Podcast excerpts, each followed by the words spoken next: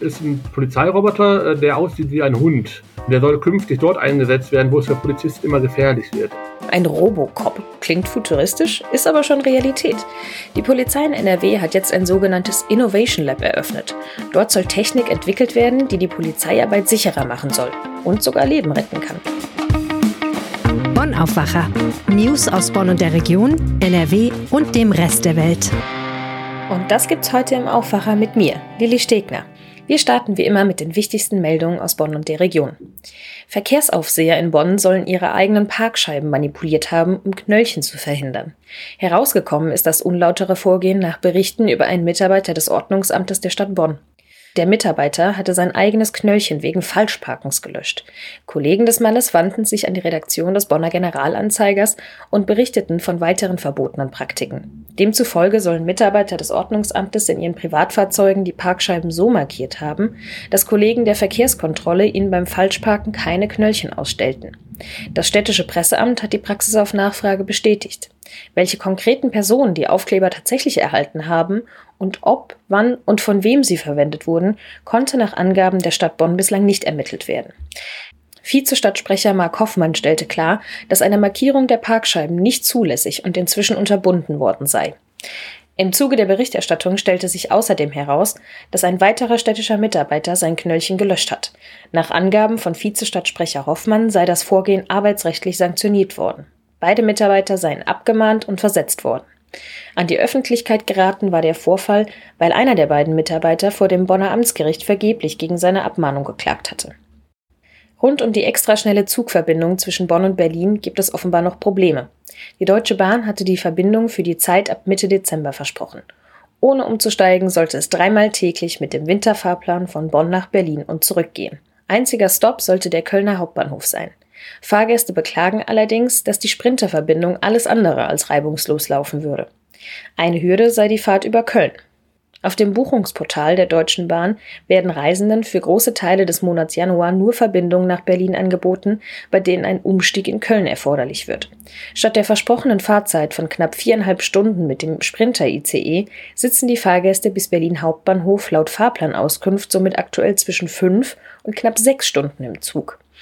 Ein Sprecher der Deutschen Bahn bestätigte, dass die Sprinterzüge im Januar und Februar teilweise erst in Köln losfahren, statt wie angekündigt ab Bonn. Hintergrund sind Bauarbeiten rund um Köln, die schon seit einiger Zeit für Behinderung, Ausfälle und Verspätungen sorgen. Nach der Flutkatastrophe im Sommer will die Gemeinde Swistal im Rhein-Sieg-Kreis den Wiederaufbau angehen. Doch das gestaltet sich schwierig, weil die Neuberechnung potenzieller Flutgebiete auf sich warten lässt.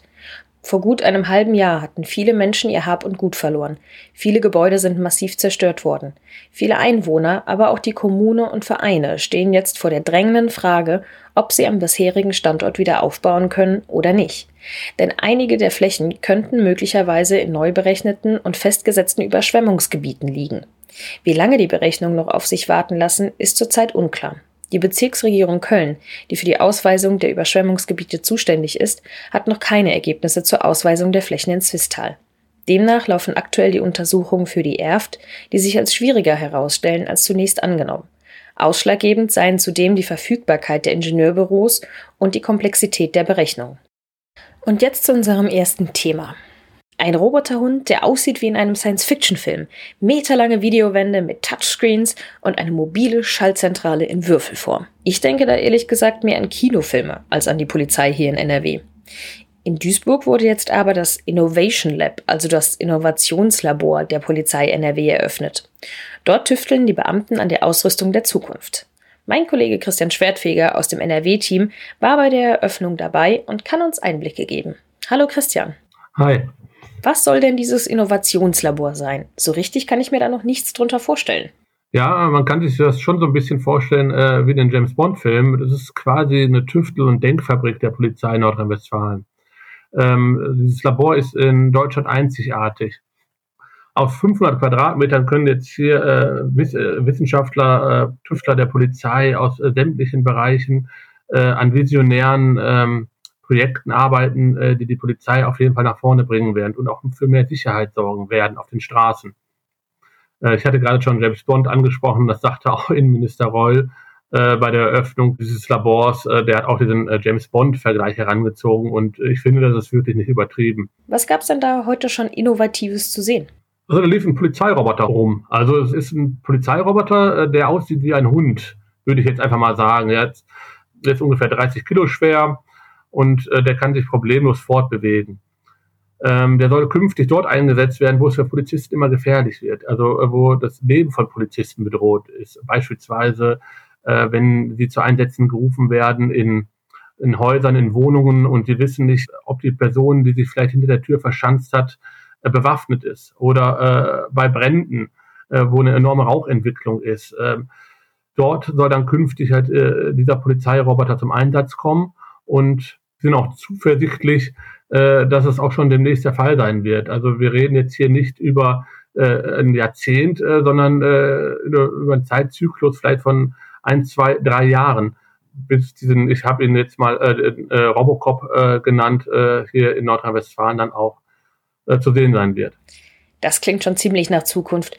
Gab es denn auch was zu sehen, was man schon gebraucht hätte? Ja, ähm, bei der Flutkatastrophe hatte die Polizei ein Riesenproblem. Und zwar ähm, waren in allen äh, betroffenen Gebieten von der Flut Polizeistationen und die Polizeistationen fielen aus, weil äh, es gab keinen Strom mehr, das Handynetz fiel aus, äh, die waren quasi blind. Vor Ort in den Katastrophengebieten wussten die äh, Polizisten äh, über die Lage Bescheid, aber sie konnten nicht äh, Hilfe organisieren und sie konnten auch nicht äh, Bilder nach außen transportieren. Also ich sage jetzt mal, äh, in den Lagezentren im Innenministerium war man weitestgehend blind am Anfang der Flut. Man hatte keine Bilder. Äh, da wird jetzt gerade an einem sogenannten äh, Cube, einem Würfel, äh, der ist vollgepackt mit jeder Menge Technik und IT-Sachen, äh, sieht aus wie eine Spülmaschine und äh, der kann völlig autark arbeiten. Also äh, der ist nicht mehr angewiesen auf Stromnetz, aufs Handynetz. Äh, auf diesen äh, Würfel äh, können sich äh, alle Polizisten im Land äh, mit einer App schalten es können enorme Datenmengen über diesen Würfel übertragen werden. Also man könnte, äh, ähm, wenn wir bei dem Thema Flut bleiben, würde man ihn künftig sofort in so ein Flutgebiet bringen, dort positionieren und man schickt beispielsweise die Drohne hoch und die Drohne liefert Bilder und diese Bilder werden sofort in Echtzeit dann in die Lagezentren der Polizei, egal wo, hingeliefert. Und äh, das hätte äh, laut Innenminister Reul auch bei der Flutkatastrophe enorm geholfen. Also quasi so etwas wie eine mobile Schaltzentrale. Wer tüftelt in dem Labor denn jetzt eigentlich an diesen ganzen neuen Technologien?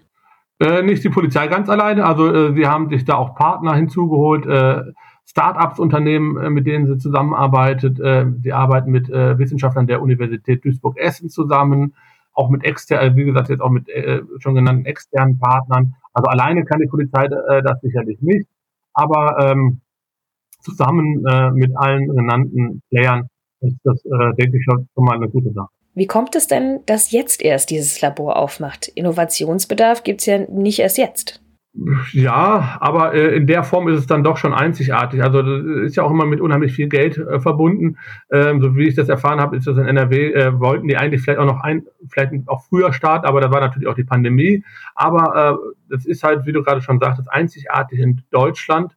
Und ähm, Warum jetzt äh, konkret äh, man da äh, jetzt nicht schon vielleicht vor fünf Jahren äh, mit begonnen hat, das kann ich jetzt nicht sagen. Aber äh, man muss äh, festhalten, also äh, dass wir das in Nordrhein-Westfalen haben, das ist schon ein Meilenstein und äh, darauf sollte man aufbauen und jetzt äh, nicht, finde ich, jetzt persönlich fragen, warum nicht schon früher.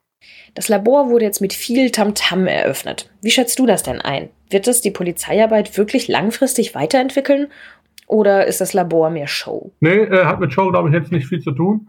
Das entwickelt die Polizeiarbeit auf jeden Fall weiter auf äh, sämtlichen Bereichen. Ähm, auch schon allein, äh, was wir anfangs angesprochen hatten, diesen äh, Robohund. Das rettet einfach Leben. Ja, dieser Robohund, äh, wenn der irgendwo ein, äh, eingesetzt wird, äh, wo, die, Polizei, für, wo es für Polizisten gefährlich ist, das allein verändert die Polizeiarbeit meiner Meinung nach schon enorm und erleichtert auch die Arbeit der Polizisten. In Duisburg wird also gerade schon die Zukunft der Polizei entwickelt. Dadurch soll die Arbeit der Beamten sicherer und leichter werden, wovon dann auch wir als Bevölkerung profitieren, wie zum Beispiel bei der Flutkatastrophe. Christian Schwertfeger aus dem NRW-Team war bei der Eröffnung des Innovationslabors der Polizei NRW. Danke, Christian. Gerne. Und wenn ihr euch Fotos aus dem Innovation Lab anschauen wollt, dann findet ihr einen Link zur Galerie in den Show Notes. Ausnahmezustand gestern in einem Gewerbegebiet in Krefeld. Eine Lagerhalle direkt gegenüber von einem Kaufhaus stand in Flammen. Vier Menschen wurden verletzt, zwei von ihnen Kinder. Meine Aufwacherkollegin Anja Wölker hat ein Update für uns. Eine riesige schwarze Rauchwolke war das, die gestern vom Brand in den Himmel gestiegen ist. Um die Menschen vor dem Rauch in den angrenzenden Stadtteilen Oppum und Linn zu warnen, wurden zeitweise sogar Sirenen und die Katastrophenwarn-App Nina ausgelöst. Am Nachmittag gab es dann aber Entwarnung. In der Luft konnten keine schädlichen Stoffe mehr gemessen werden. Allerdings eine vierköpfige Familie kam mit Verdacht auf Rauchgasvergiftung verletzt ins Krankenhaus. Die Eltern und ihre zwei Kinder haben in dem Gebäude gewohnt, in dem es gebrannt hat. Bis zu 110 Feuerwehrleute waren gestern zeitweise im Einsatz, um den Brand zu löschen. Gestern Mittag hieß es von der Feuerwehr, dass der Brand unter Kontrolle sei. Klar ist, die obere Etage des Gebäudes ist komplett ausgebrannt. Teile der Lagerhalle eines Glasunternehmens sind eingestürzt. Jetzt ermittelt die Polizei, wie es zu dem Brand gekommen ist. Und jetzt ziehen wir mal ein Thema vor, das normalerweise immer am Ende vom Aufwacher kommt. Das Wetter nämlich. Denn wer sagt, ich bin eher Team Winter statt Team Sommer, der könnte sich darüber freuen, dass es heute in NRW weiß werden könnte. Spoiler, es wird kein Schneesturm, aber immerhin. Jörg Isringhaus aus dem NRW-Ressort kann uns als Wetterexperte unsere Fragen beantworten. Hi Jörg. Hallo. Das letzte Mal, dass wir hier im Aufwacher mit dir über Schnee gesprochen haben, das war kurz vor Weihnachten. Die Aussichten waren damals ja schon nicht so rosig. Weiße Weihnachten gab's nicht. Es war aber auch einfach noch nicht so richtig eisig in den letzten Wochen, oder? Nee, es war zwar nass kalt, aber halt nicht kalt genug für Schnee und insofern war es ein bisschen müde. Wobei ich muss ein bisschen korrigieren. Äh, weiße Weihnachten gab's natürlich nicht, äh, äh nicht verbreitet oder, überhaupt nicht verbreitet. Aber immerhin, meine ich, am ersten Weihnachtstag hat es bei uns geschneit und da war es durchaus weiß. Aber ich wohne ja auch im Bergischen und da ist es ja ein bisschen höher. Insofern habe ich schon so ein bisschen, ich habe so eine teilweise Weihnacht gehabt. Okay, du hattest also Glück. Jetzt sind wir heute Morgen aufgewacht und der eine oder andere hatte vielleicht schon ein paar Schneeflocken vorm Fenster gesehen. Wer uns auch noch vor der Arbeit hört und raus muss, der sollte besonders aufpassen. Wie starten wir denn schneemäßig in den Donnerstag? Ja, heute könnte vom Schnee her wieder ein bisschen was runterkommen, denn wir erwarten von Nordwesten her kräftige Schauer, die so übers Land ziehen und äh, die dann ein bisschen Schnee mitbringen können. Das ist natürlich ganz unterschiedlich. Erstmal, wo diese Schauer überhaupt auftreten, wie stark sie ausfallen und was dann letztendlich rauskommt. Im Flachland wird es wahrscheinlich mehr Schneeregen und Graupel sein und je höher wir dann kommen, desto eher geht's in Schnee über. Wo die Grenze dann genau ist, das äh, konnten mir die DBD-Meteorologen, äh, also der Deutsche Wetterdienst, nicht so genau sagen. Man geht so von 200 bis 400 Meter aus, wo dann der äh, Regen als Schnee oder der Schneeregen als Schnee runterkommt, in Schnee übergeht. Und äh, jenseits von 400 Meter wird es dann mit Sicherheit Schnee sein. Das heißt aber dann auch konkret, sage ich mal, für den Berufsverkehr könnte es sein, dass äh, diejenigen, die in solche Schauer geraten, es dann mal äh, für einen Moment, für ein paar Minuten, vielleicht mal für eine halbe Stunde mit glatten Straßen zu tun haben. Denn da, wo der Schnee, und wenn es dann möglicherweise mal viel ist, in kurzer Zeit, dann äh, könnten die Straßen schon so ein bisschen rutschig werden. Liegen bleibt es allerdings dann dort im Flachland eher nicht, muss man sagen. Dafür ist es einfach zu warm gewesen in den letzten Tagen. Wenn ich jetzt als Autofahrer genau an so einer Stelle bin, wo es besonders glatt wird, wie muss ich mich denn dann verhalten? Ja, man soll auf jeden Fall vorsichtig fahren, ist klar. Also die äh, Geschwindigkeit runternehmen, anpassen an die momentane Lage. Wie ich schon gesagt habe, das werden wahrscheinlich immer nur im Flachland Kurzmomente sein, in denen es dann mal glatt ist. Wenn man Schaltwagen fährt und man kommt vielleicht mal, wenn man in etwas höher, äh, höheren Lagen unterwegs ist, in äh, etwas mehr Schnee, dann empfiehlt es sich beispielsweise im zweiten Gang anzufahren und nicht im ersten Gang, weil dann gerne mal die Räder durchdrehen. Im zweiten Gang geht das alles einfacher vonstatten. Man sollte auch nicht irgendwie hektisch rumlenken, wenn das Auto anfängt zu rutschen. Die wichtigste Regel ist einfach angepasst zu fahren, vorsichtig zu fahren und äh, sich da auch nicht äh, verrückt machen lassen. Ich glaube jetzt nicht, dass es so wahnsinnig schlimm werden wird. Aber es kann natürlich, und deshalb generell äh, diese Vorsichtsmaßnahmen, in einigen Passagen immer glatt sein. Das muss man, muss man sich einfach klar machen, wenn man äh, auch heute Morgen mit dem Auto unterwegs ist. Im Flachland gibt es heute also eher ungemütliches, nasses Schmuddelwetter. Schlitten rausholen macht noch gar keinen Sinn, wenn ich das richtig verstehe. Nee, macht, macht absolut keinen Sinn. Vor allen Dingen nicht im Flachland. Da wird der Schnee wahrscheinlich immer nur äh, ein paar Minuten oder mal eine Stunde liegen bleiben. Wenn man dann höher kommt, wird sich das äh, äh vielleicht ein bisschen verändern. Also ich habe es ja schon gesagt, so 200 bis 400 Meter wird ein bisschen mehr Schnee fallen und auch liegen bleiben, weil es ja auch da ein bisschen kühler ist. Darüber hinaus, also wenn wir jetzt mal so an Sauerland denken oder an Winterberg und so, da ist schon durchaus eine Schneedecke möglich und die wird dann wohl auch bleiben erstmal, zumindest ein paar Tage und da kann man dann schon im Schlitten unterwegs sein und da kann man wahrscheinlich auch mal einen Schneemann bauen. Kommt denn die Tage da vielleicht noch mal was nach? Ist heute vielleicht der Startschuss von einer etwas schneereicheren Zeit? Also laut dem DVD sieht es nicht so aus. Äh, das ist am Freitag schon größtenteils vorbei. Es bleibt bei Schauern und das wird sicher auch noch mal graupeln hier und da. Und wir sehen sicher auch ein paar Flocken, aber das geht mehr und mehr alles in Regen über und Samstag erst recht. Samstag wird es dann auch noch, noch äh, ein bisschen milder also wir haben Freitag so drei bis sechs Grad äh, verbreitet, Samstag fünf bis sieben, Bergland dann jeweils immer ein bisschen kühler, aber äh, hauptsächlich Regen. Und äh, auch die Langzeitprognose sieht eher so aus, dass es äh, so, so, so schmuddelig nass kalt bleibt, äh, tendenziell ein bisschen zu warm. Wirklich Schnee ist eigentlich nicht in Sicht, äh, zumindest nicht, äh, was man jetzt so halbwegs verlässlich sagen kann. Also für die nächsten zehn Tage äh, sieht da eher mau aus.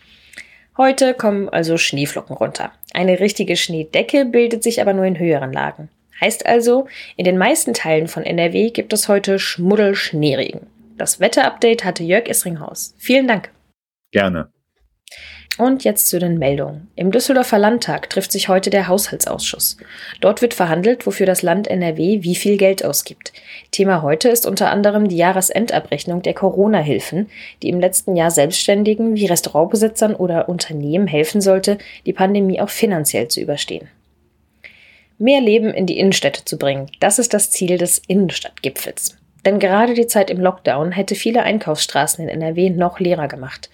Heute werden die Ergebnisse des Gipfels online vorgestellt. Mit dabei sind unter anderem Bauministerin Ina Scharrenbach und Wirtschaftsminister Andreas Pinkwart. Schon im letzten Jahr traf sich die Ministerin mit Kommunen und Händlern. Außerdem wurden die Innenstädte mit Landesmitteln gezielt gefördert. Und noch ein Gerichtsprozess. Eine Familie aus Oberhausen soll die Terrororganisation IS finanziell unterstützt haben. Am Oberlandesgericht in Düsseldorf startet heute der Prozess. Die fünf Angeklagten sollen einem Verwandten, der sich zuvor der Terrororganisation angeschlossen hatte, insgesamt 20.000 Euro gegeben haben. Und über das Wetter haben wir ja eben schon gesprochen, deshalb hier in aller Kürze. Heute kann es teilweise schneien, in tieferen Lagen gibt es auch Regen und Schneeregen. Die Temperaturen bleiben bei 2 bis 5 Grad. Morgen wird es ein kleines bisschen wärmer und damit die Schneeschauer auch schon wieder seltener. Und das war der Aufwacher heute am 20. Januar mit mir, Lili Stegner. Danke euch fürs Zuhören und wenn euch die Episode gefallen hat, dann gebt uns doch gerne eine Bewertung. Das geht jetzt übrigens auch bei Spotify. Kommt gut in den Tag. Mehr Nachrichten aus Bonn und der Region gibt's jederzeit beim Generalanzeiger. Schaut vorbei auf ga.de.